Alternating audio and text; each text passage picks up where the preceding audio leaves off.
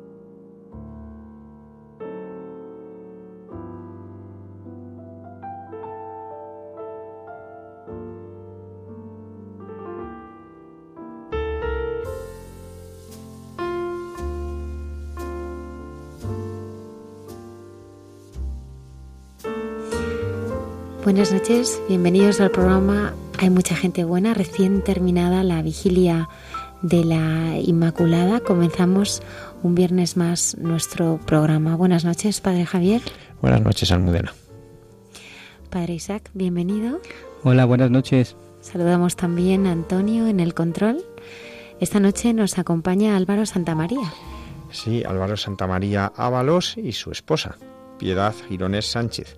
Son padres de tres hijas de cinco, de tres y diez meses y vienen a compartir con nosotros pues una historia preciosa que es como eh, Álvaro ha ido descubriendo la paternidad de Dios eh, pues después de una situación muy complicada en su familia y cómo el perdón ha sido el camino que les ha ido conduciendo a encontrar pues una forma de vivir más plena. Lucía González Barandaría nos presentará sus historias del Rosario. La hermana Carmen Pérez nos hablará sobre la Inmaculada y el padre Alberto Rollo eh, compartirá con nosotros eh, la historia de un gran santo.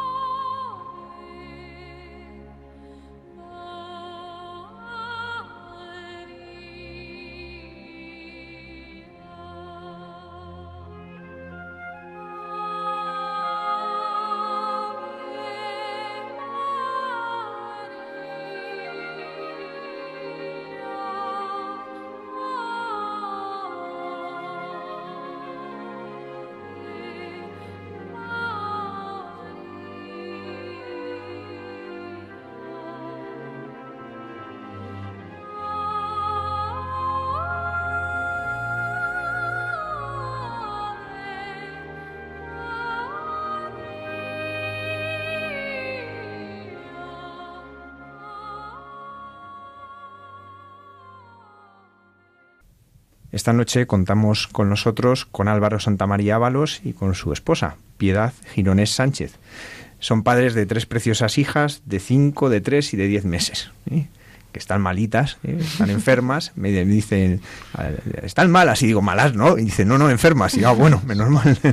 y bueno, pues vienen a compartir con nosotros el testimonio de lo que Dios está haciendo en sus vidas, ¿no? Especialmente lo que ha vivido Álvaro en un camino precioso de encuentro con la paternidad de Dios y, con la senda del perdón.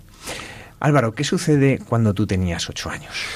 Pues mira, cuando yo tenía ocho años, em, la vida de mi familia cambió porque eh, mis padres se separaron y eso terminó en que mi, padre se fue de casa y empezó otra vida. A mí me pilló con ocho años y a mis hermanos mayores les pilló en plena adolescencia con 16, 17 y 18. Entonces ellos eh, lo vivieron de una manera y yo, claro, lo viví de otra.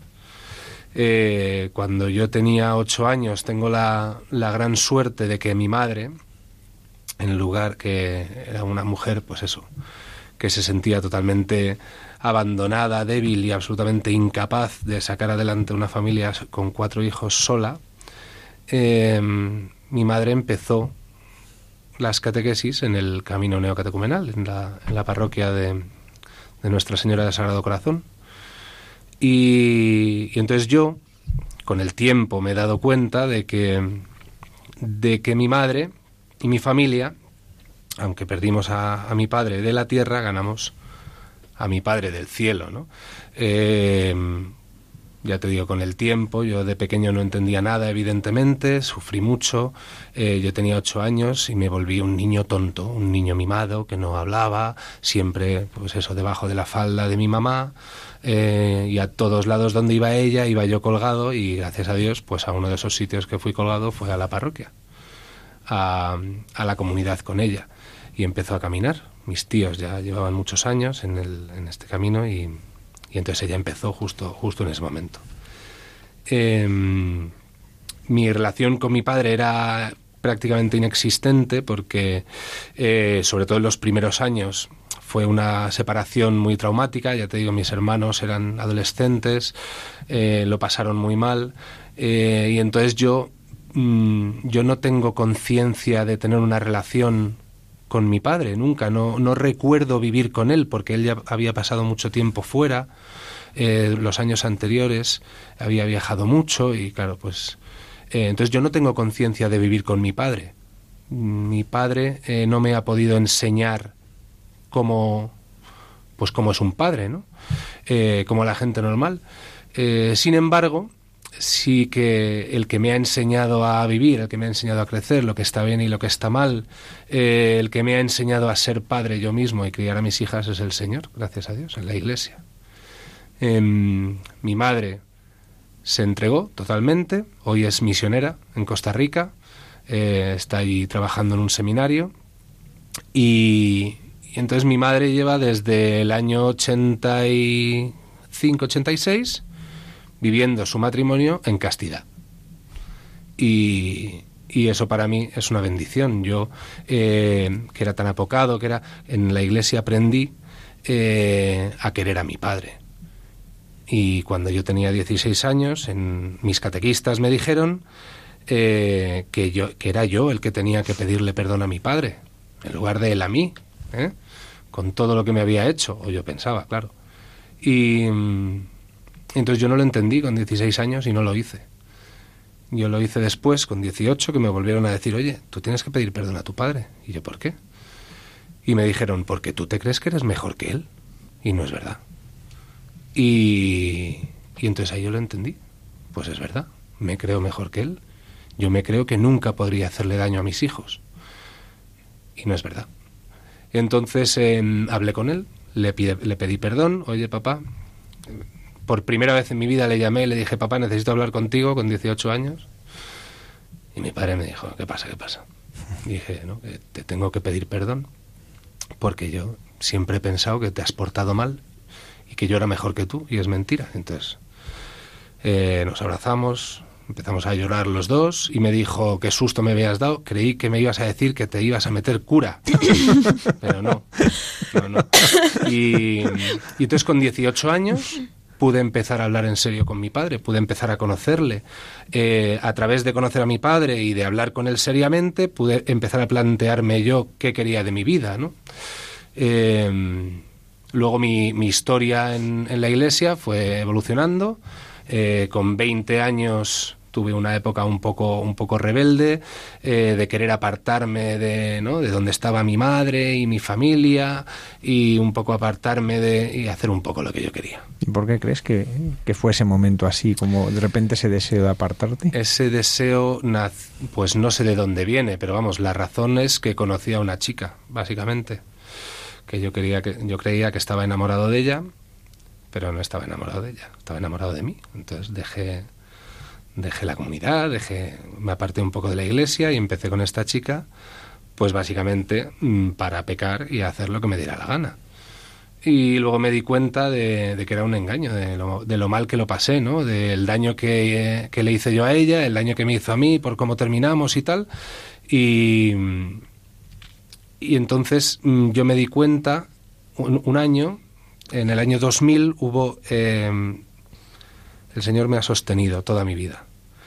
Yo siempre he ido, eh, he estado en la iglesia, recogido, preservado, y he tenido la inmensa suerte, que no, que no es suerte, que es una bendición de poder ir a, las peregrinaciones, a las jornadas de la juventud, desde Denver en el 93, pues hasta la de Madrid, que fue en 2011, que estuvimos de voluntarios ya en capilla para casarnos prácticamente, así que esa fue mi última peregrinación. Pero, pero entonces en el año 2000, que yo tenía 20 años, fue el único año que he tenido dos peregrinaciones.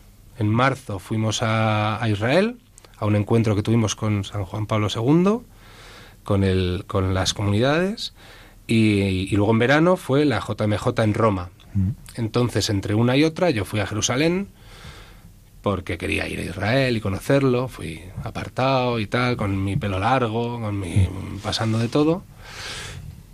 Y luego a Roma, ya fui después de haber, eh, haber roto con esta chica y, haberme dado cuenta de todo lo que había perdido, y entonces me rescató. O sea, gracias. Dios tuvo la misericordia de decir, es que tú este año necesitas dos peregrinaciones. Pues toma, pim, pan, la de antes y la de después. Eh, en Jerusalén, en la peregrinación a Tierra Santa, hubo algo que te tocase, aunque se quedase ahí a lo mejor un poco en la retaguardia y luego va floreciendo. Sí, sí, yo, para mí, em, ese viaje fue eh, poder, poder conocer el, el, pueblo judío, poder conocer Jerusalén y poder conocer eh, cuánta gente tan distinta cree en Jesucristo, eh, de todo el mundo he tenido em, dos momentos de ese tipo.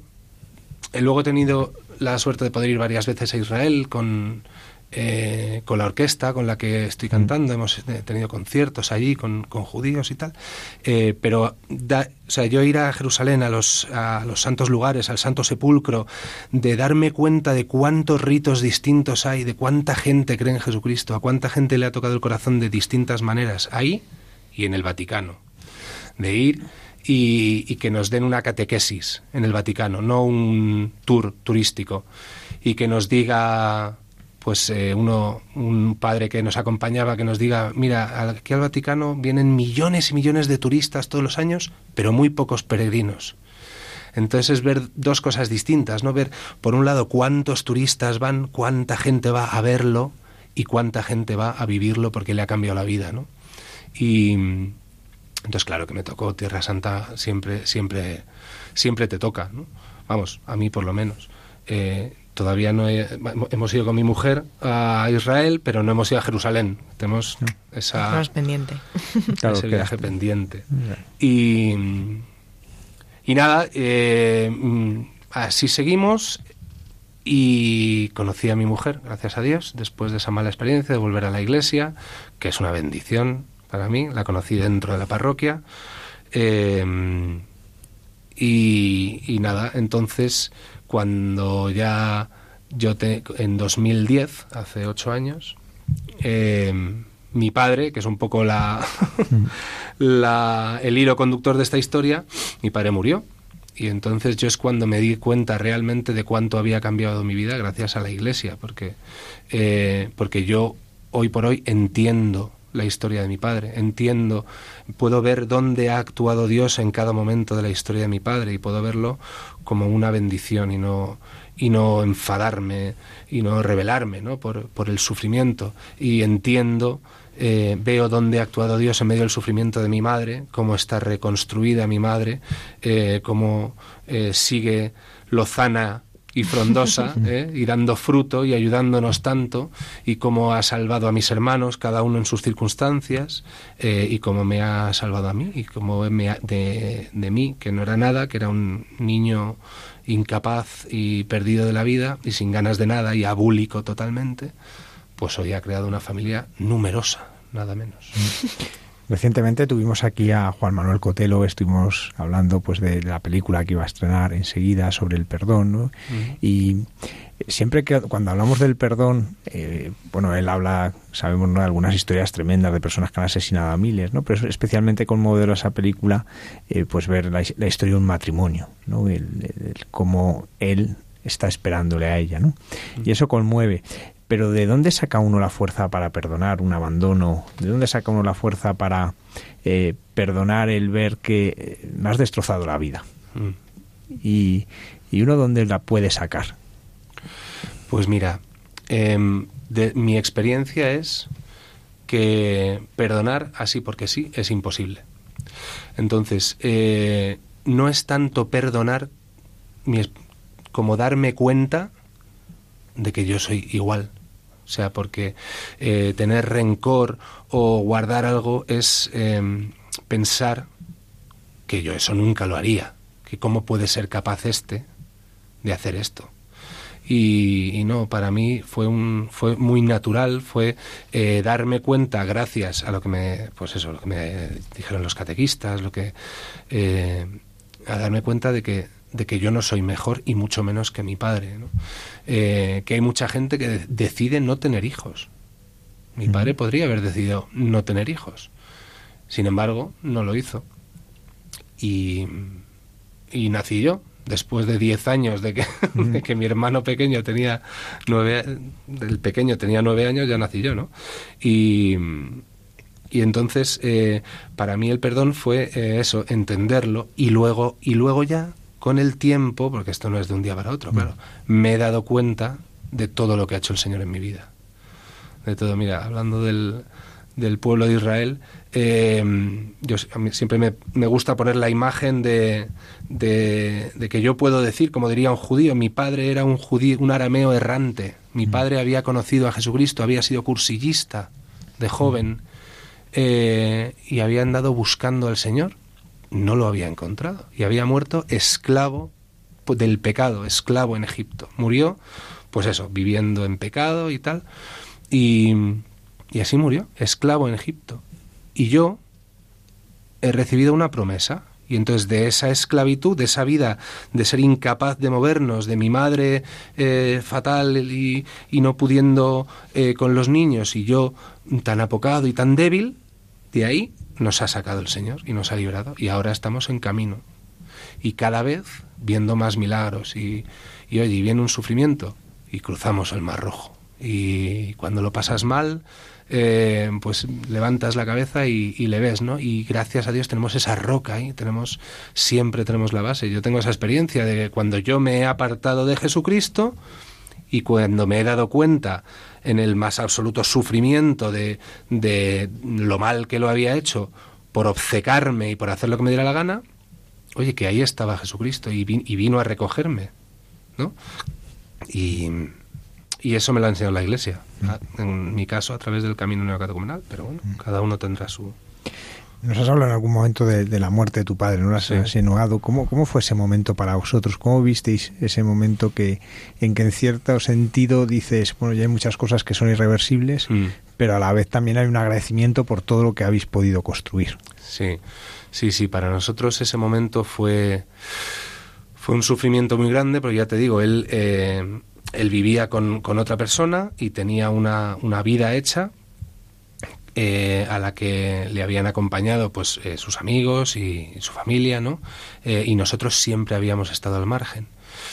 Entonces cuando nos dijeron, a mi padre le dio un, derrame cerebral en su casa y, y se quedó en coma y no se volvió a despertar.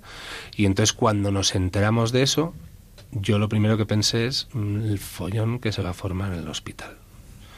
Entonces em, el Señor tuvo la inmensa misericordia de, de querer que, que en, ese, en esos mismos días eh, mi madre, mi hermano y yo, que estábamos en la misma comunidad, tuviéramos una peregrinación a, a Loreto, al santuario de la Virgen, a la casa de la Virgen. Y, y aquí se quedaron mis hermanas, eh, que fueron las que sí vivieron un poco ese, ese momento, ¿no? ese encuentro. Mis, mis hermanas y mi mujer, también echando una mano con los sobrinos y que, que también se lo, pues eso, se lo curraron, ¿no? Y se comieron muchos, muchas cosas desagradables y, y entonces em, nosotros estábamos en peregrinación. En el, en el hospital estaban, pues eso, mis hermanas, eh, estaba esta señora que estaba, eh, pues eso, muy, muy débil, que también tiene una familia y tal. Y, y entonces era, era muy desagradable, eh, con entradas para entrar a la UBI, porque esas cosas, claro, mm. hay, hay dos tickets y entonces a ver quién tiene. Todo eso es un, es un horror. O sea, lo peor que le pueda pasar a un hombre, a una persona, es estar de hospitales. Es lo peor. Si es de un hijo, mmm, horroroso, de, pero de cualquier, de cualquiera, o sea, es. Entonces, eh, era un sufrimiento muy grande. Nosotros, gracias a Dios, mis cuatro hermanos, eh, mis hermanos y yo, nos, nos, juntamos mucho, estábamos muy unidos. Y en eso mi madre, mi hermano y yo nos fuimos y mis hermanas se quedaron aquí. Que fue difícil también tomar esa decisión. ¿Qué hacemos? ¿Nos vamos o nos quedamos? Decim, decidimos irnos porque, porque estábamos haciendo justo el paso del Padre Nuestro, que es un paso en el que el, eh, las catequesis te ayudan a, estudiar, a escrutar todo lo que dice la oración del Padre Nuestro, oración por oración, eh, y conocer a tu, a tu Padre del cielo y a tu Madre, porque se entrega al Padre Nuestro y la Virgen, ¿no? Por eso se, se hace la peregrinación a Loreto. Y entonces estábamos con la comunidad haciendo cola en el santuario de Loreto para entrar y en ese momento que estábamos haciendo cola, llamaron a mi hermano, que era el que llevaba un poco todas las gestiones, y ahí nos enteramos de que mi padre tenía el encefalograma plano y que ya no se iba a despertar, que mi padre se había muerto. Y, y entonces, para mí, fue una bendición enterarme así, porque, porque en, en, el mismo, en los mismos días que mi padre murió, la iglesia me regalaba a mi padre de verdad, a mi padre del cielo y al padre de mi padre. La iglesia me regalaba eh, darme cuenta de que mi padre puede ir al cielo a pesar de todo su pecado, a pesar de, eh, de su debilidad. Si nosotros le perdonamos, yo, la, la imagen que uso es que cuando llegue al juicio mi padre, irán pasando páginas, uy, Joaquín, tú has hecho esto y esto. Ah, pero mira, todo esto te lo han perdonado tus hijos. Así que esto ya cuenta menos, por lo menos, ¿no? Entonces, eh, yo estoy, yo estoy muy feliz. Yo le doy muchas gracias a Dios. Yo veo cómo ha actuado en mi vida y en la de mi familia a través del sufrimiento. Me preguntaba mi mujer, yo estuve nueve años de novios con mi mujer. Mm y me preguntaba, ¿por qué hemos estado tanto tiempo de novios? ¿Por qué no me has pedido que nos casáramos antes? Y yo decía, pues yo creo que era porque yo necesitaba estar con mi madre y con mi hermano en la casa de la Virgen mientras mi padre se moría. Y, y entonces, eh, claro, yo le doy muchas gracias a Dios por haberlo podido vivir así. En esto hay, hay algo que muchas veces sucede y ahora sucede en la catequesis, ¿no? Cómo hablar de Dios Padre a, a quien no tiene padre, mm. a quien tiene una mala experiencia de padre, ¿no? Y sin embargo tú, sobre esa mala experiencia, sin embargo, aparece la imagen verdadera del Padre. Sí. Eh, cuéntanos algo de esta imagen de Padre que tú has descubierto y cómo has ido descubriendo esta paternidad de Dios, cómo, cómo ha ido iluminando tu vida el descubrir a Dios como Padre. Mm, pues eso, yo... yo eh con el tiempo y hablando con la gente, yo tengo muy mala memoria. Entonces, eh, yo me he dado cuenta de que no tenía imagen de padre después, de mayor. Y, y yo pensaba, joder, si contando mi historia, si mi padre se fue de mi casa cuando yo ya tenía ocho años, ¿por qué no tengo yo conciencia de vivir con mi padre? Eh, y, es, eh, y es curioso, entonces, yo sé lo que es un padre por lo que me ha enseñado el Señor. O sea, ¿qué es un padre? Como, eh, el que te enseña lo que está bien y lo que está mal, el que te corrige cuando haces algo mal, el que luego te dice, ves, si era por tu bien, te he dado porque era por tu bien y luego te das cuenta. Y al padre no lo, no lo entiendes hasta que eres mayor y dices, hay que ver cuánto trabajó mi padre. Yo ahora lo pienso, hay que ver. Eh, entonces, todo eso para mí solo me ha ocurrido en la iglesia. Nadie más me ha enseñado con amor a tratar a los demás, a trabajar. Nadie me ha dado un motivo por el que estudiar. Nadie porque mi padre era, pues eso, hablábamos poco, eh, y hablábamos de cosas no importantes, porque claro, nos veíamos a lo mejor una vez cada dos semanas, una hora para tomar una Coca-Cola o una cerveza, pues no te vas a poner a hablar de, ¿no? Ahí en profundidad. Entonces yo eso lo gané a través de renovar mi relación con él y, y sí pude hablar eh, con los años ya mayor, ¿no? Seriamente con él. De hecho, la última conversación que tuve yo con mi padre fue el día de mi cumpleaños, em, que es en marzo. La última vez que hablé con él era el día del Evangelio del Hijo Pródigo. Y yo le decía, papá, estás a tiempo. Anda, anda, anda. y, y pues le doy muchas gracias a Dios de haber tenido esa última conversación con mi padre. Em, y además, el marido de mi madre. O sea, mi madre sustituyó a mi padre por Dios, por el Señor. Y en él es en el que se ha apoyado. Y en él es el que, del que ha cogido la fuerza para sacarnos adelante.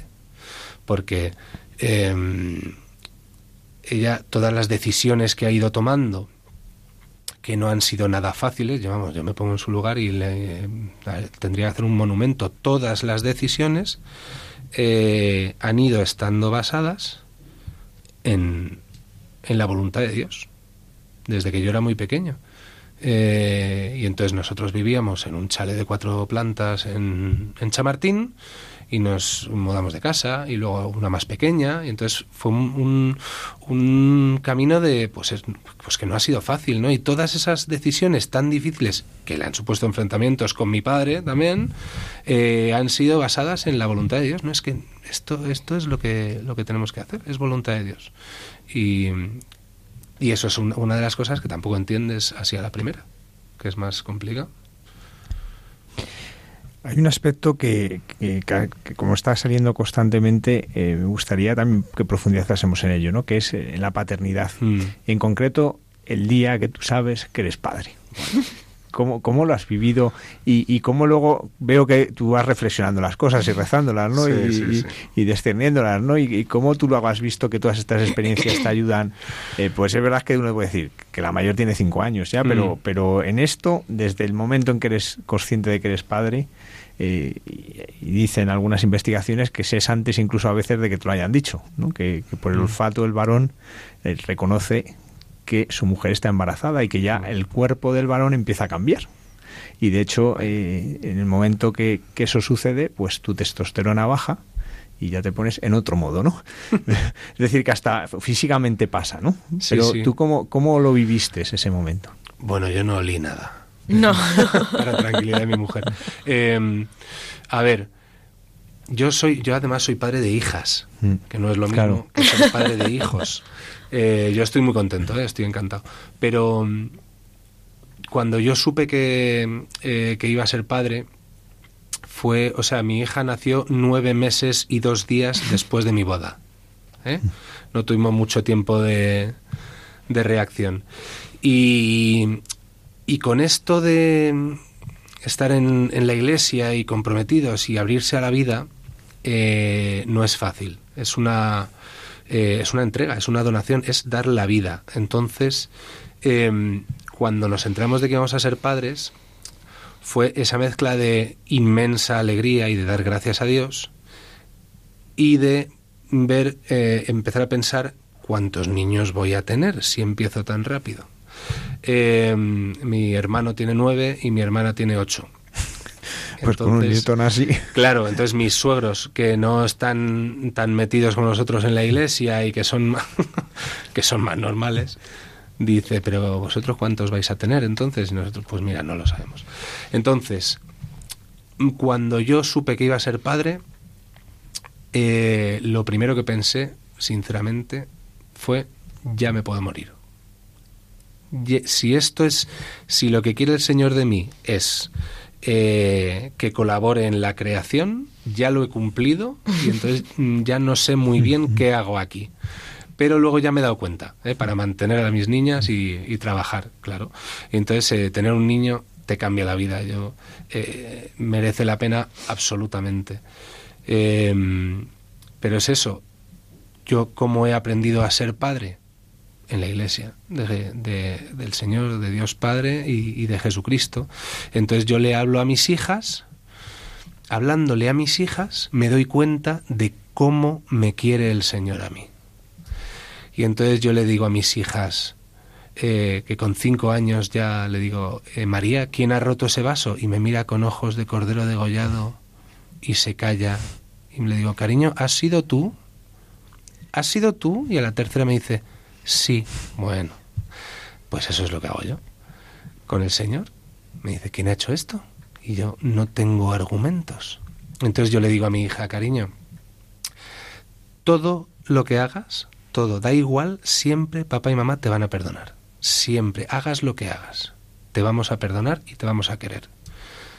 Te tenemos que echar la bronca. Y si te portas muy mal y pegas a tu hermana, te vamos a tener que castigar pero siempre te voy a perdonar y te voy a querer, cualquier cosa. Y eso es exactamente lo que mm, pienso yo que dice el Señor de mí. Me dice, Álvaro, lo estás haciendo mal. pero yo ya lo sé que lo vas a hacer mal, porque es imposible que tú vayas al cielo, es imposible. Pero yo te voy a llevar, porque si yo siempre te voy a querer y siempre te voy a perdonar. Y esto se lo digo a mis amigos, por eso te decía lo de ser padre de hijas le digo a mis amigos, no, no, yo, mis hijas, yo siempre digo que todo lo que haga, todo, me lo cuenten porque yo le voy a perdonar y voy a ayudarla. Y me dice, hombre, ¿no querrás que te cuenten todo, todo, todo cuando tengan 14 o 15 años? Y yo, pienso, sí, yo quiero que me cuenten todo, porque es verdad que las voy a querer siempre y las voy a perdonar siempre. Les voy a decir la verdad y si hacen algo mal, les voy a hablar seriamente y, y, si tengo que corregirlas, pues las tendré que corregir. Pero, pero, yo, pero yo quiero siempre conocerlas y saber la verdad, ¿no? Como, como el Señor sabe la verdad de mí. ¿Qué harías tú si tuvieras una cámara encima grabándote todo el día? Pues es que es así exactamente como vivimos, ¿no? Yo os imagino por la calle una niña de cinco agarrada de la mano, la otra de tres, el carrito, y la gente os mira como sospechosos, ¿no? Eh, porque ciertamente muchas veces os mirarán como sospechosos, algunos preguntarán cosas eh, que no deberían preguntar, ¿no? ¿Cómo, cómo se vive el, el que el mayor, la mayor bendición de todas, mm. eh, que el mayor don de todos, no solo para vuestra familia, sino para la sociedad, tantas veces lo contemplen las personas con sospecha? ¿Cómo lo vivís y, cómo reaccionáis cuando además se os lo dicen claramente, no? Claro. pues mira, para mí, eh, mi familia, no hablo de mis niñas porque tres no impresiona tanto, pero mi familia de mis hermanos y de mis sobrinos eh, ya es un testimonio. Entonces eh, yo enseñar la foto de las navidades y decir, mira, todos estos son de mi hermano, y todos estos son de mi hermana, y estas tres son las mías. ¿Tú cuántos vas a tener? Pues mira, no lo sé. Entonces a mí me ayuda a dar testimonio en sitios donde no me apetece, a lo mejor porque una cosa es, eh, pues eso, ir un día a la plaza con 70 personas alrededor cantando, que vienes de misa, que vienes de confesarte, a que un día en el trabajo estás eh, terminando un informe por la tarde y te dice uno, y, pero oye, ¿y tú cuántos hijos vas a tener? Y entonces tienes que estar siempre preparado eh, para dar testimonio. Y tienes que estar siempre convencido. Para mí, tener ese, ese combate eh, por mis hijas, pues es una bendición. ¿Sabes? Porque lo, tengo perfectamente iluminado, ¿no? Mira, es que yo tengo hemos decidido eh, en este momento abrirnos a, la vida y tener, no hemos decidido tener tres hijas, pero las hemos tenido y bendito sea Dios. Y yo estoy muy contento. Y a mis amigos les digo, oye, cásate y ten niños porque es mucho mejor que estar soltero y que estar eh, siempre, pues eso, todo dedicado a ti, ¿no? Yo digo, el primer hijo te cambia la vida. Pues eso, totalmente, te da un giro de 180 grados, pasas de vivir con alguien que te gusta a vivir para alguien. Y entonces te das cuenta de que en el matrimonio tienes que estar en comunión y tienes que estar apoyado en el Señor, porque si no, es imposible. Siempre eh, aparece, pues eso, las dificultades. El segundo hijo es el doble de trabajo que el primero, ya tienes las dos manos ocupadas, y en el tercero aprendes a confiar porque ya no tienes más manos. Entonces ya te obligas a dar un paso más, a crecer. Ya, y ya no eres un padre primerizo con el niño en brazos todo el día, que te crees que eres tú el que lo cuidas, a tener que confiar. Y hay veces que no puedes coger a tu niña que está llorando, porque no puedes. Y entonces se aprende ella y aprendes tú. Y, y estamos muy contentos. Hemos hablado mucho del Padre, mm. pero me gustaría hablar de cuál es tu relación con Jesucristo. ¿Cómo es el rostro de Jesús que tú has conocido y, que tú también pues, pues buscas anunciar? ¿no? Porque una de las cosas que caracteriza a las comunidades es mm. el esfuerzo por evangelizar, como decíamos, en las plazas, en las calles, puerta a puerta. ¿no? ¿Cómo es ese Jesús que tú, que tú llevas? ¿Cómo es ese Jesús que tú has conocido y quieres que los demás conozcan? Totalmente. Pues mira, para mí Jesucristo es el... Em, el símbolo del amor de Dios. O sea, em, la suerte que tenemos los, eh, los cristianos de conocer a Jesucristo, que no tienen eh, el resto de personas del mundo, eh, incluso los religiosos, los judíos, los musulmanes, no conocen a Jesucristo, no, no saben que Dios mismo, el mismo Dios que hizo el cielo y la tierra, se ha hecho un hombre en un acto de amor. Entonces, para mí, em, haber ido a Israel, y haber visto dónde vivía la Virgen, que es una casa de verdad, que no es ¿eh? un palacio, y, haber andado por las calles de Jerusalén. No digo tanto el signo de la cruz y de el santo sepulcro, y dice, no, es que esa no es la piedra de verdad, es que me da igual cuál es la piedra de verdad, yo lo que quiero saber es, yo lo que sé es que hubo un hombre, como tú y como yo y como todos, eh, que era el mismo Dios y que además está vivo. Pues eh, para mí saber que, que Jesucristo se ha hecho hombre, ha nacido, eh, ha nacido de la Virgen, que ha cumplido toda la profecía, ha cumplido todo el, Nuevo, el Antiguo Testamento, eh, y que ha cambiado el mundo, para mí eso, pues es es una es, que no se puede explicar es un regalo de Dios. Mira yo tengo la tengo mucha suerte yo en muchas cosas. Entonces eh, yo estoy en una, en una orquesta del, del camino neocatecumenal eh, y hemos eh, cantado una sinfonía en, en, muchos sitios en Estados Unidos en Japón en Auschwitz y uno de los sitios fue en, en Israel para una convivencia de judíos de todos los de todos los estratos judíos de, de, todas las confesiones digamos. Y, y entonces después les preguntaron hicieron una convivencia allí con, con catequistas con, con obispos y con los judíos. Y decían rabinos judíos que llevan toda la vida estudiando las escrituras y la ley decían a mí nunca me habían dicho que Dios me ama nunca y decía un judío yo llamé a mi mujer por la noche en Estados Unidos, un judío americano, pero un judío de 60, de 70 años. Y le decía, cariño, ¿a ti te han dicho alguna vez que Dios te ama? Y, decía la mujer, pues la verdad es que no. La gente no sabe que Dios le ama. La gente no sabe todo lo que ha hecho Jesucristo, que nació y que, y que lo crucificaron, que le dolía igual que a nosotros. Y tenía no solo eso, las mismas tentaciones. Lo mismo que me apetece a mí, le apetecía a Jesucristo que es el mismo Dios. La gente no sabe que Dios ha estado crucificado por nosotros. La gente no sabe que, que Jesucristo es igual que tú y que cuando tú estás en el, más profundo infierno como estaba yo con 20 años, que había pasado de todo, que, que yo había dicho, no, no, es que no quiero rezar, no quiero ir ahí, yo quiero irme por aquí. Y en ese momento viene Jesucristo y te dice, es que estás yendo mal, pues eso es un padre. ¿Y que está, por qué puede estar donde estoy yo? Porque se ha hecho hombre, ¿no? Y ha bajado a mi infierno, a este Seol donde estaba yo apartado totalmente de Dios. Y, y lo mismo hizo con mi madre cuando estaba destruida, abandonada, sintiéndose fatal, la rescató y dijo, no es que de ti, de esta madre tan débil y tan incapaz y de este padre tan pecador, voy a hacer 21 sobrinos preciosos, perfectos, que van a hacer una historia de salvación y van a ser un pueblo, porque somos casi un pueblo. ¿Eh? Hay pueblos más pequeños. Claro, claro, por eso. Y, y, eso es gracias a gracias a que, a que el mismo Dios se ha hecho carne. ¿Cómo puede ser posible? ¿Y qué relaciones te encuentras cuando, cuando anuncias este Dios hecho carne en las plazas, como decíamos, o cuando vas puerta a puerta o, entre tus compañeros? A mí, hay una, a mí hay una reacción que me, me asombra, que es la, la, mayoritaria, que la gente que abre te mira extraño y siempre decimos buenas tardes, la paz a esta casa.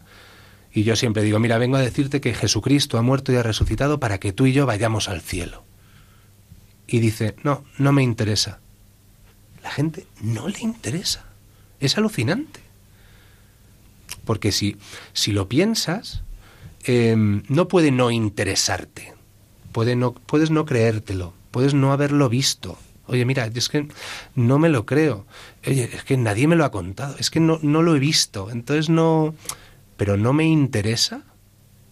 ¿No te interesa lo que pasa, aunque sea a nivel humano, filosófico, no te interesa lo que pasa después de la muerte? Y eso es lo que dice la mayor parte de la gente, porque no, porque no se han parado a pensarlo, porque hemos apartado. Porque la gente vive, pues eso, del día a día para, para trabajar, para tener más cosas. Y no se lo plantea. Y entonces se cree que no les interesa, pero es mentira, claro que les interesa. Por eso decía yo que aunque yo, aunque tú no sepas lo que vas a hacer cuando hablas con alguien, eh, por llevar una cruz en el metro, eh, por ver un, cura vestido con el, con el alzacuellos andando por la calle, ya es dar testimonio. Mira, mi hermana estuvo eh, de familia en misión en Noruega. Estuvo ocho años viviendo en Noruega eh, con sus siete, con sus ocho hijos. Y estuvo ocho años ayudando a la parroquia y su única labor de evangelización era ir a la parroquia Luego ya empezaron a hacer catequesis y tal, años después. Pero en los primeros años su única labor de, evangelización era estar en un pueblo pequeño de Noruega, los niños en el colegio, y pues eso, extrañaos, ¿sois todos hermanos? Sí, sí. Todos morenos, porque además claro, eran morenos. y entonces, cuando yo voy con mis tres hijas y quedamos en una comida familiar con todos los primos de mi mujer, porque los míos son más de, de la cuerda, ¿no? pero los primos de mi mujer que no, que no están con nosotros, y vamos con nuestras tres niñas, pues es dar un testimonio, y vamos contentos. Oye, pues mira, esta semana han estado las tres malas, vomitando, las tres. Entonces ya no sabes, ¿ves? Pues una en un brazo, otra en otro, y la otra se tiene que esperar vomitadita. ¿eh? Y, y es duro, es, es, es, complicado y hay momentos de, de, lucha, pero es, pero es una bendición. Mientras mi cruz sean mis hijas, es que no es, no es una cruz. Y una dificultad que tienen muchas personas que tienen niños es rezar, ¿no? Hmm. Porque no encuentran momento, no encuentran manera y normalmente cuando no encuentran un momento caen en picado en cuando empiezan, claro, porque para un ratito que tienen de estar sentados caen. ¿Cómo lo haces tú para poder rezar, para poder tener ese tiempo de oración, de, de, escuchar y escuchar la palabra? Pues mira, eh, ¿pero yo solo o con mis niñas? Tú solo y con tus niñas.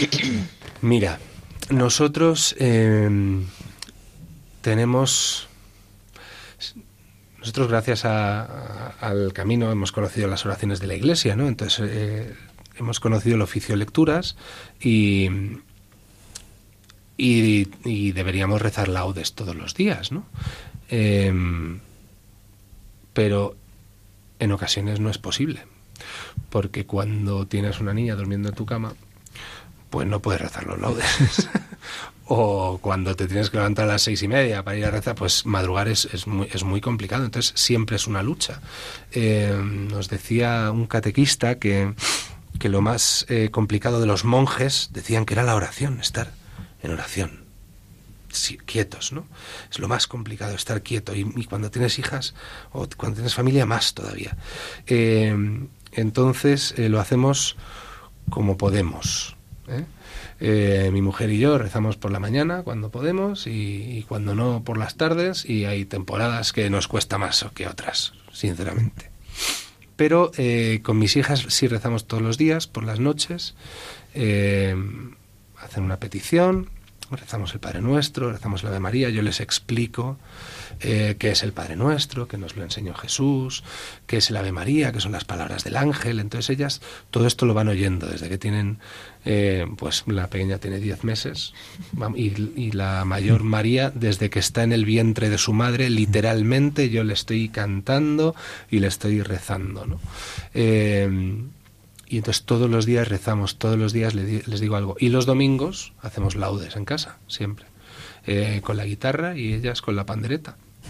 Y, entonces tienen mucha ilusión y ya han encendido la primera vela eh, de la corona de Adviento y, este fin de semana encendemos la segunda y estamos con el calendario de Adviento y estamos con, eh, con el Belén. Entonces esta es una época en particular muy bonita que nos ayuda mucho a la oración a la oración familiar. Em, y, sobre todo en el colegio. Nosotros hemos elegido un colegio concertado para ellas, eh, un colegio eh, no es de religiosos, pero es de valores religiosos en, en, Alcobendas, que estamos muy contentos de que conozcan al, al capellán, de que conozcan al cura, de que vayan a rezar a la capilla, y eso es, para mí, hoy por hoy, lo que más me preocupa de la política es la educación de mis hijas, porque eh, yo entiendo que, que la, educación eh, religiosa y la oración y el vivir a Jesucristo lo van a vivir en casa, conmigo y en la parroquia y no, y no en el colegio, pero, pero es una lucha, es que nos, nos los quieren quitar a nuestros niños. Entonces eso es lo que más me preocupa a mí, que se puedan acercar a Jesucristo. Mm. Para muchos es muy arduo acercarse a la palabra de Dios, no la entienden, les cuesta, les parece algo, pues eso, antiguo, ¿no? Eh, ¿Cómo has ido descubriendo tú la palabra de Dios y cómo enriquece en tu vida? Pues eh, yo la he ido descubriendo, pues eso, en el camino neocatecumenal. Desde que tenía 13 años hemos, hemos hecho una serie de, eh, pues eso, de pasos, de catequesis, de, de, fases de ir conociendo a Jesucristo, de ir experimentando cómo actúa Dios en tu vida. Eh, y, eh, y, cómo transmitirlo.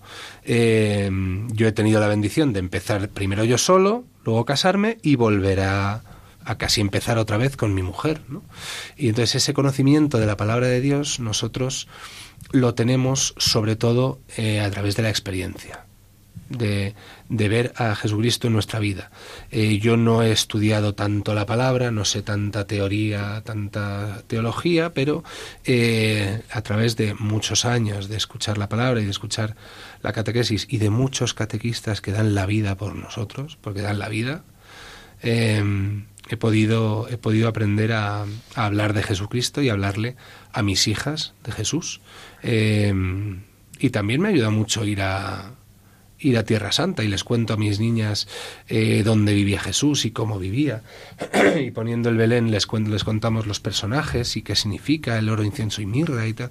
Y son cosas que, eh, pues que parecen, pues eso, hechas para los niños, pero que tienen una profundidad eh, impresionante. Entonces a mí me ayuda sobre todo a eso, a ponerme en su lugar y a explicarles, pues eso, decirles, cariño, yo siempre te voy a querer y siempre te voy a perdonar, como nos quiere Jesús, como nos quiere Dios. Yo a ellas les hablo de Jesús, porque es al que ven en la luz.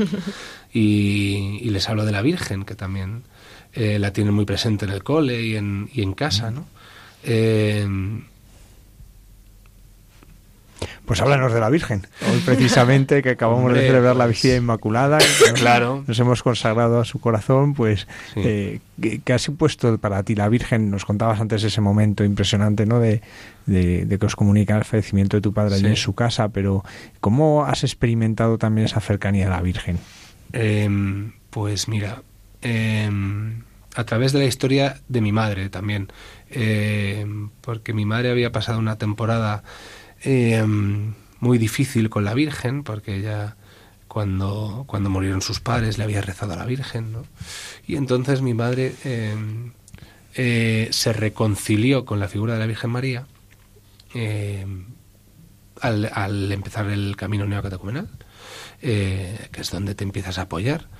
Nosotros nos dieron vamos, eh, conocimos la, imagen de la Virgen María eh, en el camino y en el eh, y, ya te digo en el paso del Padre Nuestro, ¿no? que te muestran dónde es. Para mí la, la, Virgen María es la imagen de la mm, del amor y de la pureza y de la entrega. En una de las JMJ, en una de las peregrinaciones que fuimos a, Loreto en el año 95, ¿puede ser? Sí. Fue la primera vez, Loreto 95. Pues después tuvimos un encuentro con Kiko Argüello, que siempre hace un encuentro después del Papa, con los jóvenes y tal.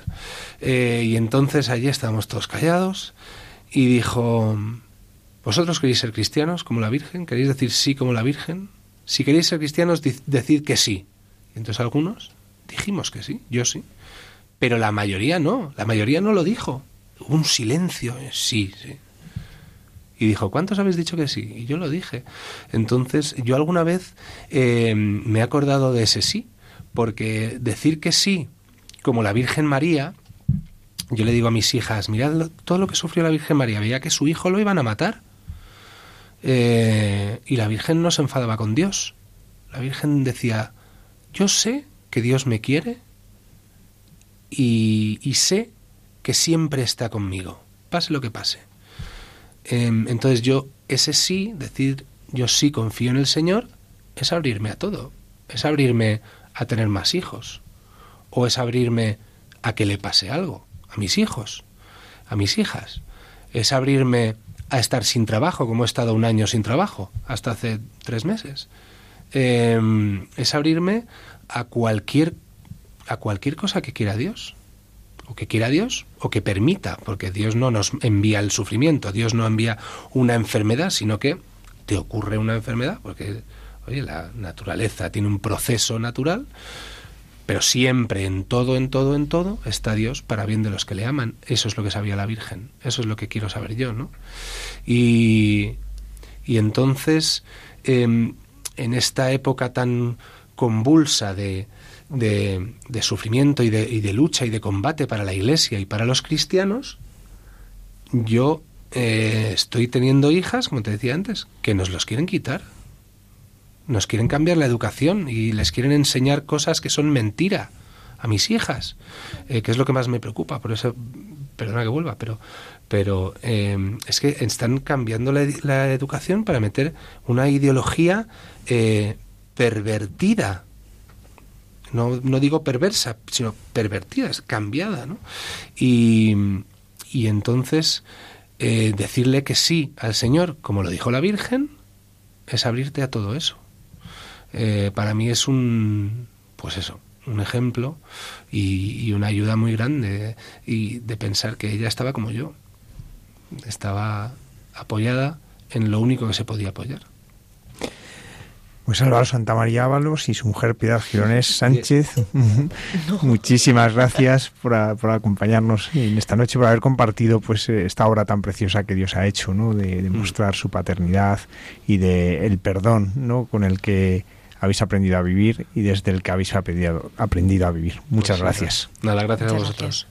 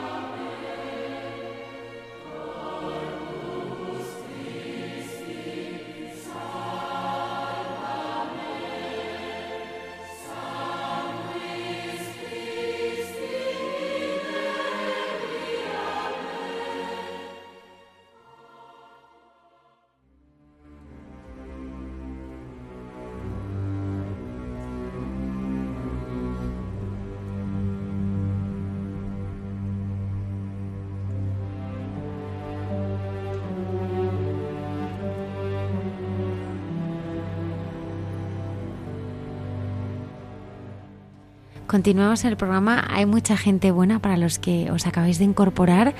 Ahora con el padre Alberto Rollo y sus santos de andar por casa.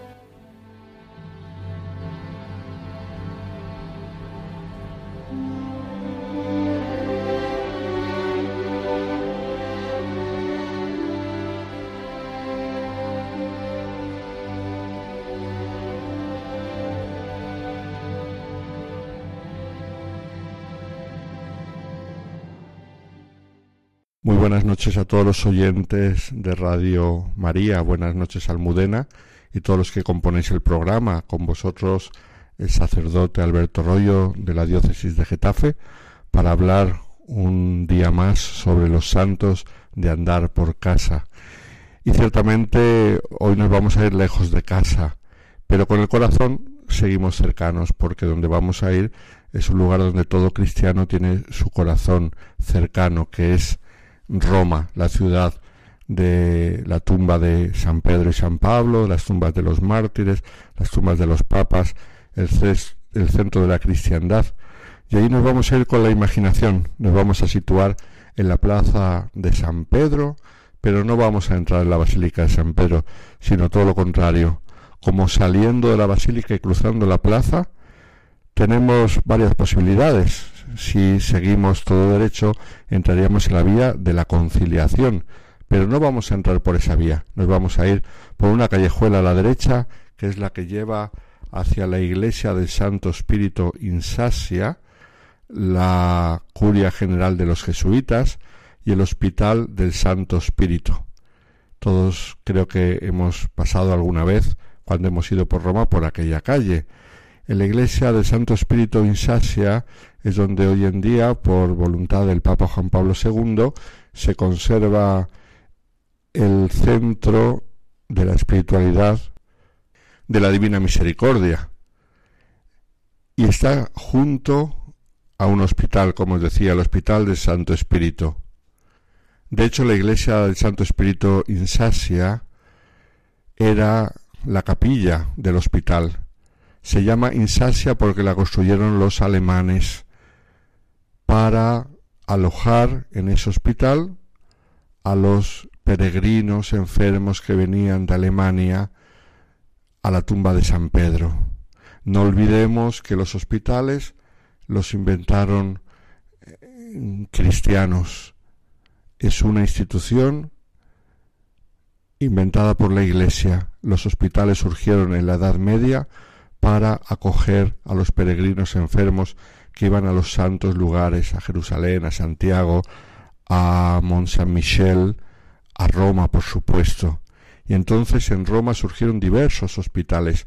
El más antiguo de todos es, como sabemos, el Santo Espíritu, que está justo al lado del Vaticano y por el cual han pasado grandes santos en la historia de la Iglesia. Para visitar y confortar a los enfermos, por allí pasaron San Felipe Neri, San Carlos Borromeo, San José de Calasán, San Juan Bosco, San Vicente Palotti, y entre ellos tenemos a la santa de la que queremos hablar hoy, que no solamente trabajó en ese hospital como enfermera, sino que además en ese hospital encontró la muerte, pero no muerte natural por enfermedad, sino muerte violenta, como vamos a ver. Nos estamos refiriendo a una pequeña religiosa, pequeña de cuerpo, pero grande de espíritu, Santa Agostina Pietrantoni, mártir de la caridad. Fijaos, el día 13 de noviembre de 1894 moría esta religiosa, hija de la caridad, acuchillada por un paciente que estaba allí en el reparto de los tuberculosos. Y entonces esto que podría parecer una cosa casual, un paciente que había perdido la cabeza, sin embargo, el pueblo de Roma enseguida lo interpretó como un auténtico martirio, martirio de caridad, como luego veremos. Y el día de sus exequias, que fueron allí mismo en la iglesia que antes os he citado, el Santo Espíritu Insasia, la capilla del hospital, fue un auténtico caos en la ciudad de Roma, porque la muchedumbre que se juntó para darle el último adiós a Sor Agustina fue impresionante. De hecho, os voy a citar eh, del periódico Il Messaggero del 16 de noviembre de 1894 que decía Nunca se vio en Roma un espectáculo más imponente que el cortejo que guiaba el cadáver y el ataúd de Sor Agostina, desde la iglesia hasta el cementerio. Miles y miles y miles de personas que llenaban la calle y que hacían a los soldados que cuidaban del cortejo muy difícil su labor de poner orden, porque todos se querían acercar al cuerpo de esta pequeña religiosa que pocos días antes había sido asesinada.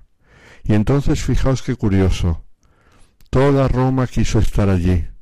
En el carro fúnebre destacaba la corona de flores que había mandado la comunidad judía de Roma y en la cual se podía leer que estaba escrito a la mártir de la caridad.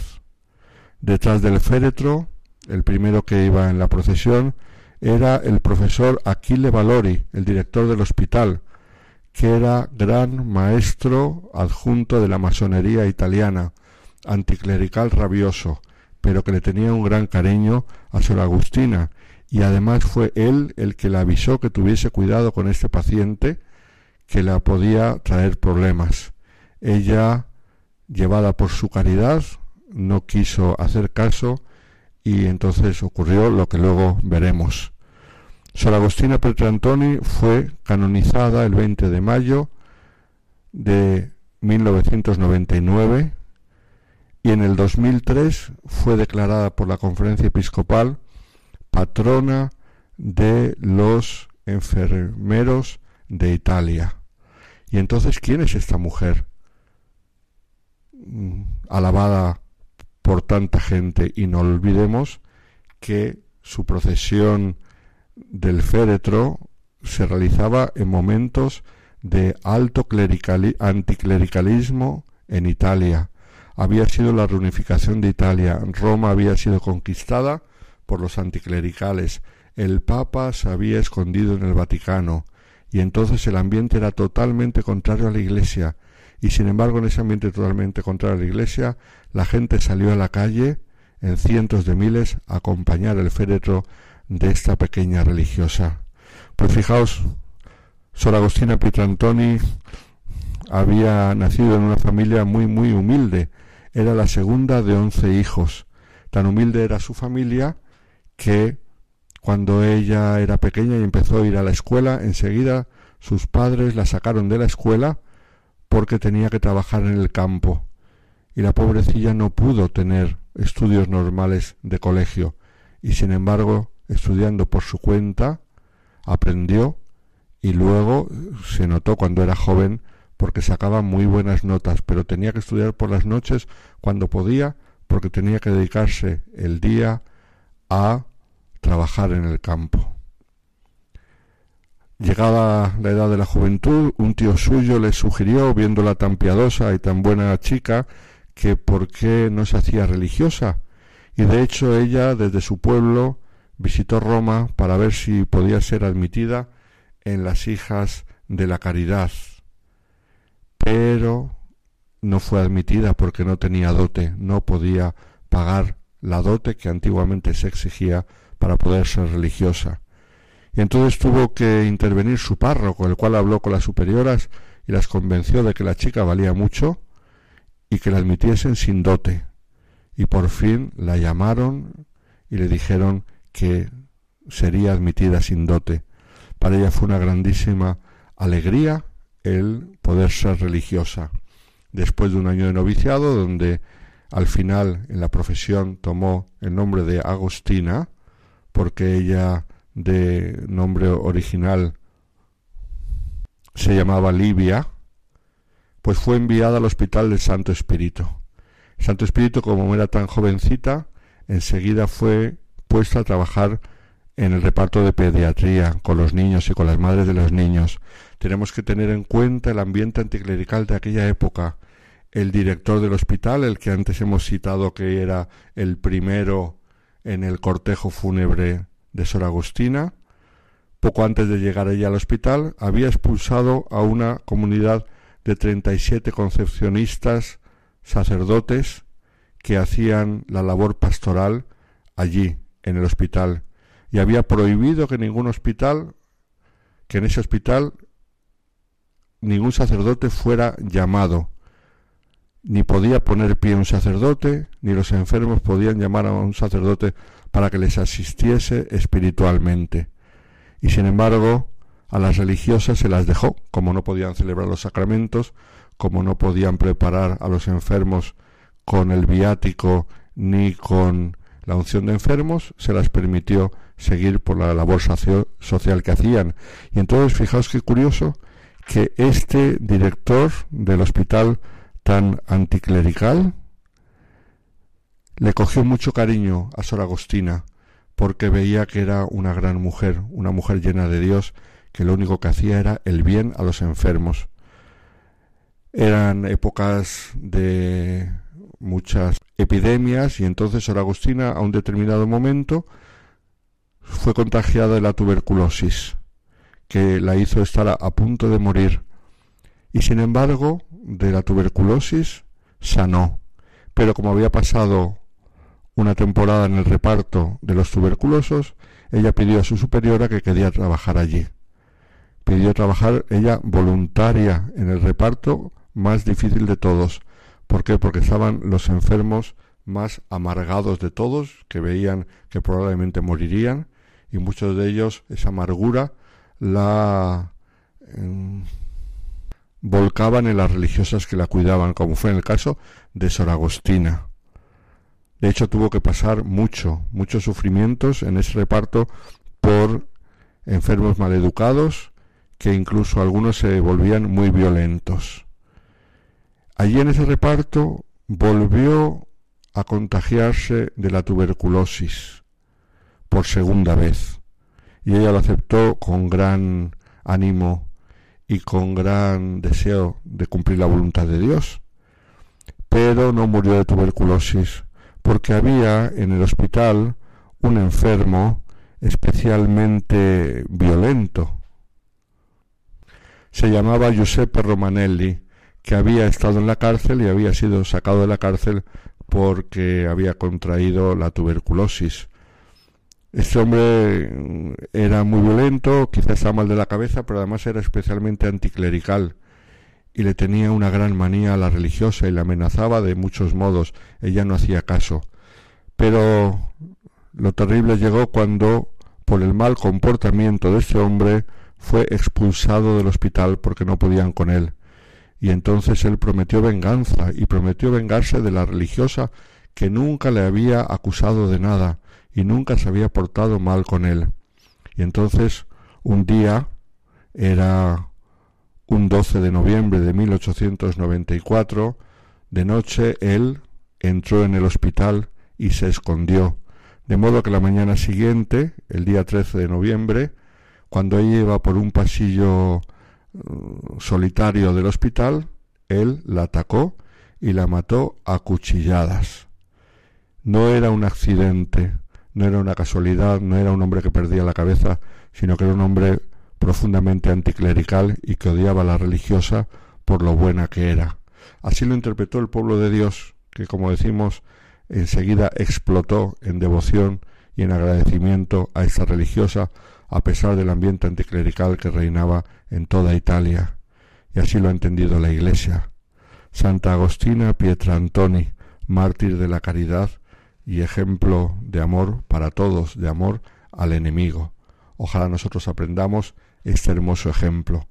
Un fuerte abrazo a todos los que componéis el programa y un saludo a todos los oyentes de Radio María.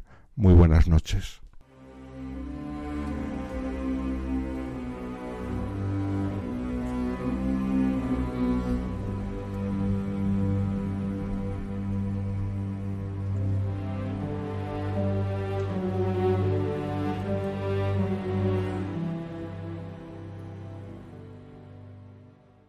Buenas noches, Lucía.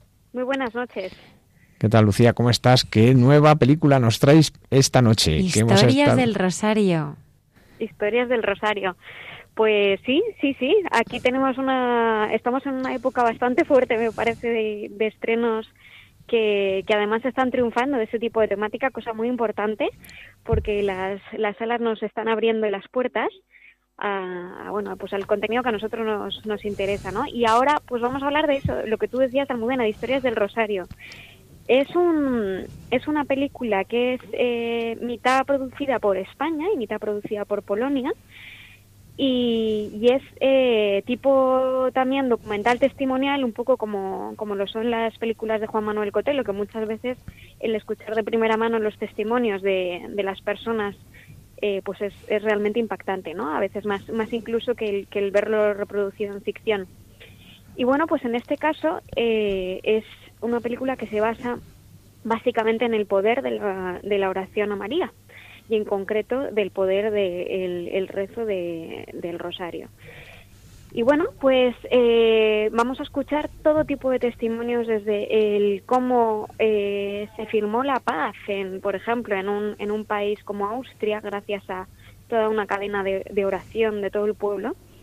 Eh, de, en concreto, pues cómo fue en Viena, ¿no? Esa es una retirada de las tropas. Vamos a conocer hechos históricos que, que, que eran inexplicables y que detrás justo de todos ellos siempre estaba la, una devoción muy fuerte a, a, María y en concreto pues a través de, la oración y del rosario. Luego también vamos a pasar por, por conocer eh, historias eh, testimoniales más, más recientes, desde un soldado que salvó su vida después de, un tiroteo en la guerra en Bosnia, hasta, no sé si habéis escuchado en alguna ocasión hablar de Inmaculé, que ha sido una mujer que ha estado muy perseguida después de lograr sobrevivir a, todo el genocidio en Ruanda, a otras tantas personas que también, bueno, si visteis la, película El mayor regalo, veréis que, que, durante el genocidio en Ruanda hubo muchas personas que fueron asesinadas y en concreto a mí por lo menos se me pusieron los pelos de punta de escuchar eh, pues un par de testimonios precisamente de ahí que, lograron salvar su vida eh, guardando como único tesoro el rosario y rezando las escondidas. Muchas historias, muchas historias dentro de la guerra, fuera de la guerra, en, en, hogares particulares, en hechos históricos, que, que realmente eh, es algo que te enciende una llama, que te enciende una luz. particularmente es eh, yo por ejemplo soy bastante perezosa para rezar el rosario y, tengo que reconocer que además es una de las cosas que siempre me pongo como compromisos no de, crecer dentro de mi vida particular y, después de verla tengo reconocer tengo que reconocer que, que me fui a rezar me fui a rezar porque es eh, al ver precisamente los frutos, ¿no? Porque dices, ay, muchas veces no lo veo, ¿no? Confío, es una fe ciega. Pero pero la verdad es que es, un, es una película que te invita a, ver con tus ojos y a, ver también con el alma. Y, eso, pues bueno, eh, desde luego os, os aseguro que os va a hacer crecer si la veis. Lucía, una pregunta que, muchas personas hacen siempre que se estrena alguna película, y más en este caso que nos has hablado de guerras, eh, ¿es para todos los públicos? Pues a ver, es, la han calificado, curiosamente, para mayores de 16 años pero no hay nada en el contenido que no pueda haber un menor. Esa es la verdad. Porque es todo testimonial, no vas a ver nada de violencia, no vas a ver, mm, no vas a ver nada que sea inapropiado. Ahora, eh, para comprenderla totalmente, o sea, está calificada por el Ministerio de Cultura de España por mayores de 16. Mm. La realidad, yo diría que a partir de 10 años tú la puedes comprender. Sí. Pero, pero la puede ver cualquier persona, realmente cualquier persona. Sí, es que digo porque muchas veces cuando surgen estas películas es una pregunta que nos hacen, ¿no? Pues, eh, ¿y la puede ver, la puedo llevar a mi niño de 10 años? Entonces, bueno, pues para saber un poco cómo era esto, para poder animar a todos. ¿Y, cómo se puede ver? Porque no es una película que se estrena eh, como estamos acostumbrados, eh, tres sesiones el mismo día. Sí, es verdad.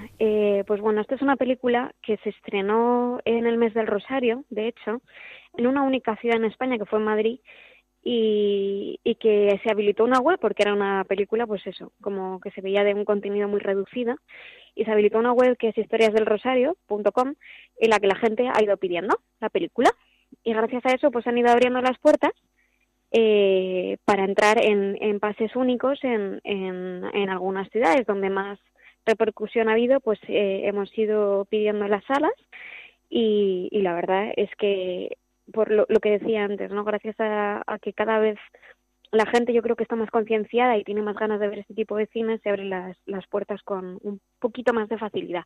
Entonces se va a ver en pases únicos en, pues la semana del, del 11 al 17 en, en casi 11 ciudades de España y probablemente crezca más. Así que yo, mmm, para poder verlo dónde, dónde se va a proyectar, pues meteros en la página web de la película, Historias del Rosario. Y si no llega a tu ciudad y no está anunciada, pues entonces eh, también hay una pestañita ahí que pone pídela en tu ciudad y, y la haremos llegar para allá. Lucía, yo no me la voy a perder. Como decía el Padre Pío, el rosario es el arma, ¿eh? el arma. Y una película que nos lleve y nos ayude a rezar el, el rosario, eh, yo creo que es, que es un regalo, ¿no? Y no, no, no nos la podemos perder. Muchísimas gracias, Lucía. Me gustaría compartir con todos los oyentes el tráiler y animarles muchísimo a que, a que vayan al cine a, a verla. Espero que, que, nos acompañes con más estrenos, ¿eh? que sé que vienen muchas cosas muy interesantes. Sí, el curso, el curso que viene, el año 2019, la verdad es que viene bastante potente. Así que aquí te queremos tener todos, todos, los vosotros. viernes, todos los viernes. ojalá, ojalá, ojalá que sí. Muchas gracias, Lucía. Muchas Escuchamos el tráiler. Santa María, Madre di Dio, prega per noi peccatori, adesso nell'ora Nuestra historia comienza cuando vimos esta foto. ¿Es un signo de victoria o más bien un gesto ante el final?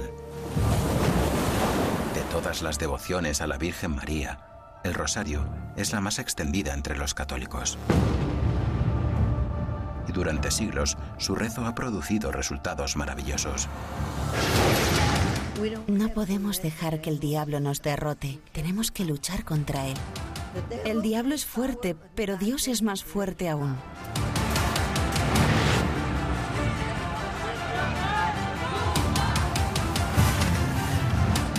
Estoy avergonzado cuando miro hacia atrás y veo dónde estaba. Porque la Madre de Dios quería que yo realmente conociera a su Hijo y me convirtiera. Esta es tu arma.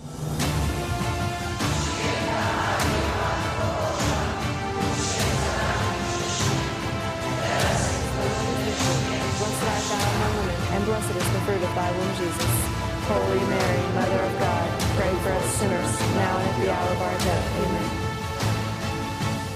Y cuando estuvo junto a mí, extendió sus brazos y me entregó su espada. Tan pronto como tomé esta espada, se transformó en un rosario. Pero luego escuché dentro de mí, no te deshagas de tu rosario, porque puede salvarte la vida.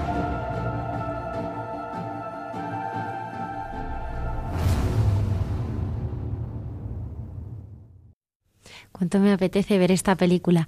La hermana Carmen Pérez y José Manuel Palomeque nos traen también cada viernes entre tú y yo. Y hoy nos hablan de, de la Inmaculada.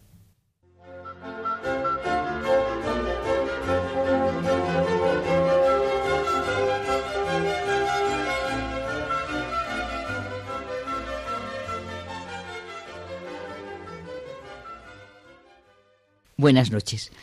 Estamos en estos momentos de intimidad, José Manuel y yo, disfrutando de la fiesta tan maravillosa que es la Inmaculada Concepción de María. Que es el santo de mi madre. El santo de tu madre y la felicitamos desde aquí. Eso. Qué gusto. Bueno, es que en María se siente muchísimo que nos ha destinado a ser sus hijos. O sea, Él quiere, es una maravilla, el sentir que Dios pudo y quiso, eso que sabemos tantas veces, que Dios pudo hacer a su Madre Inmaculada y como era hijo, la hizo, porque mm. pudo y quiso, eso como hemos comentado ya otras veces. eh, a mí me impresiona muchísimo sentir la plenitud que es María, como lo que vamos a ser se ve en la naturaleza humana de una mujer que es María. Y es sentir en María, desde su inmaculada concepción, que es lo que empezamos a celebrar, ante lo que decimos en el último de los misterios gloriosos, la coronación de la Virgen como reina de madres, como reina y madre de todo lo creado. ¿No te parece? Sí, la verdad es que... Eh, sentir que Dios hizo en María. Y es que a mí me pasa una cosa, que hay un himno, que es el de la carta a los Efesios, que me impresiona muchísimo, muchísimo. Porque como dice, bendito sea Dios Padre nuestro Señor Jesucristo, que nos ha bendecido con toda clase de bienes espirituales y celestiales.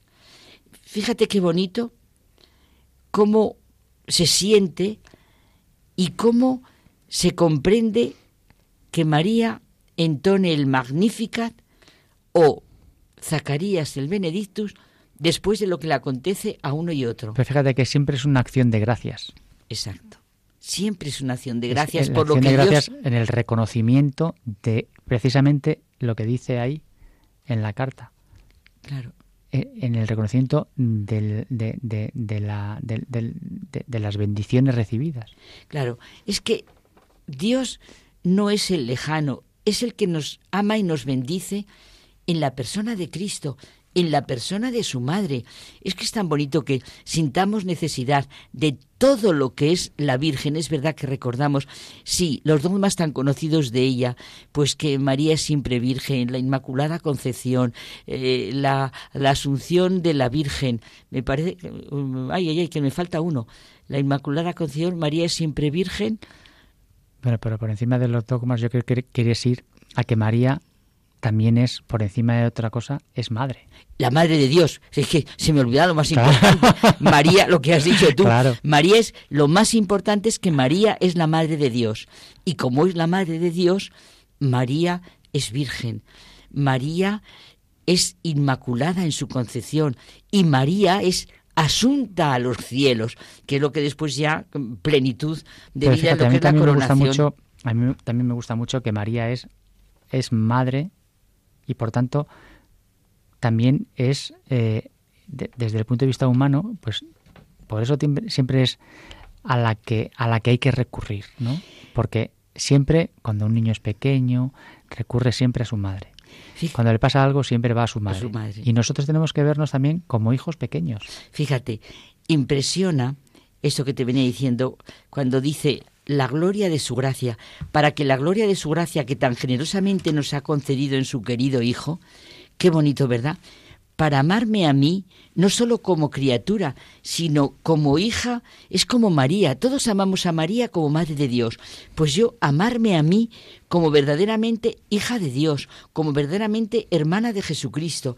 Y esto me impresiona mucho cuando dice San Pablo que la gloria de su gracia redunda en alabanza suya. Qué bonito, ¿verdad?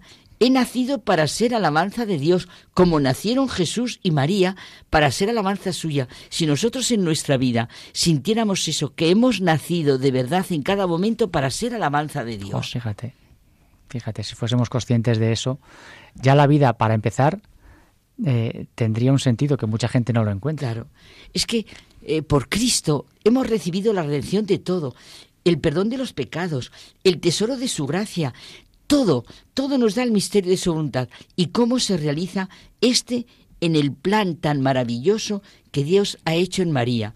La historia humana realmente se nos manifiesta en el plan de Dios y el plan de Dios lo vemos plenamente, por supuesto, en Cristo Redentor, pero ¿y en esa mujer que Dios ha querido elegir como Madre de Dios y que la ha hecho inmaculada desde su concepción? Y María es, digamos, la, la expresión del plan de Dios. Exacto. Y nosotros también somos parte de ese plan. Lo que hay que hacer es el fiat. Fiat. Y hacer una cosa, las últimas palabras de María, para quedarnos. Qué bonito es que las palabras de María, que un día comentábamos tú y yo aquí, recuerdo las palabras de María, pero que Él nos diga, haced lo que Él nos diga en las bodas de Cana. Es tan bonito cuando nos dice, pues hoy María nos dice, haced lo que Él os diga. Bueno, pues hasta Buenas la semana noches. que viene y felicidades a mi madre. Eso es.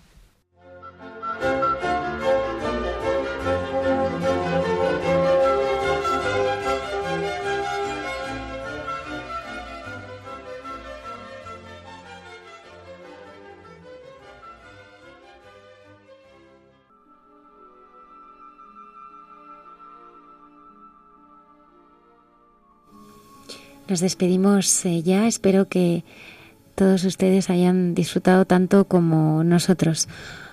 Muchas gracias, Padre Javier, por habernos acompañado. Muchas gracias, Almudena, y muchas gracias a todos nuestros oyentes.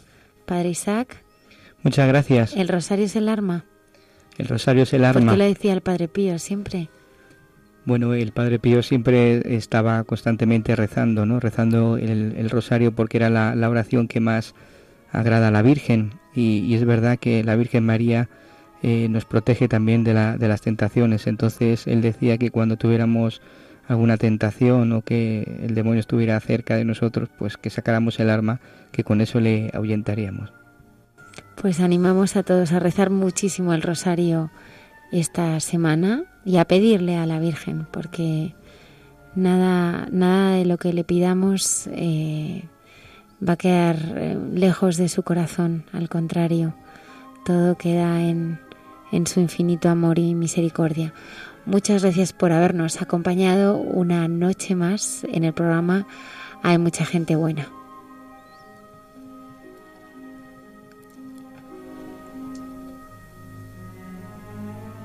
El Señor esté con vosotros. Y con tu espíritu. Y la bendición de Dios Todopoderoso, Padre, Hijo y Espíritu Santo, descienda sobre vosotros. Amén. Amén. Buenas noches y feliz día de la Inmaculada.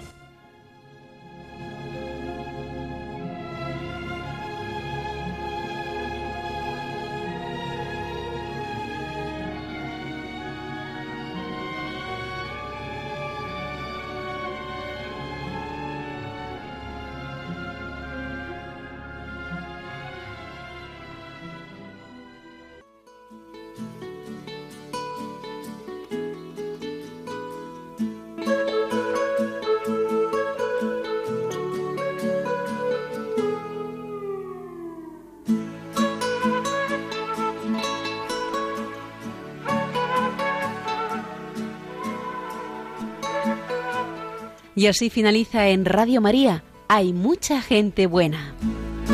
Un programa dirigido por Almudena Delgado.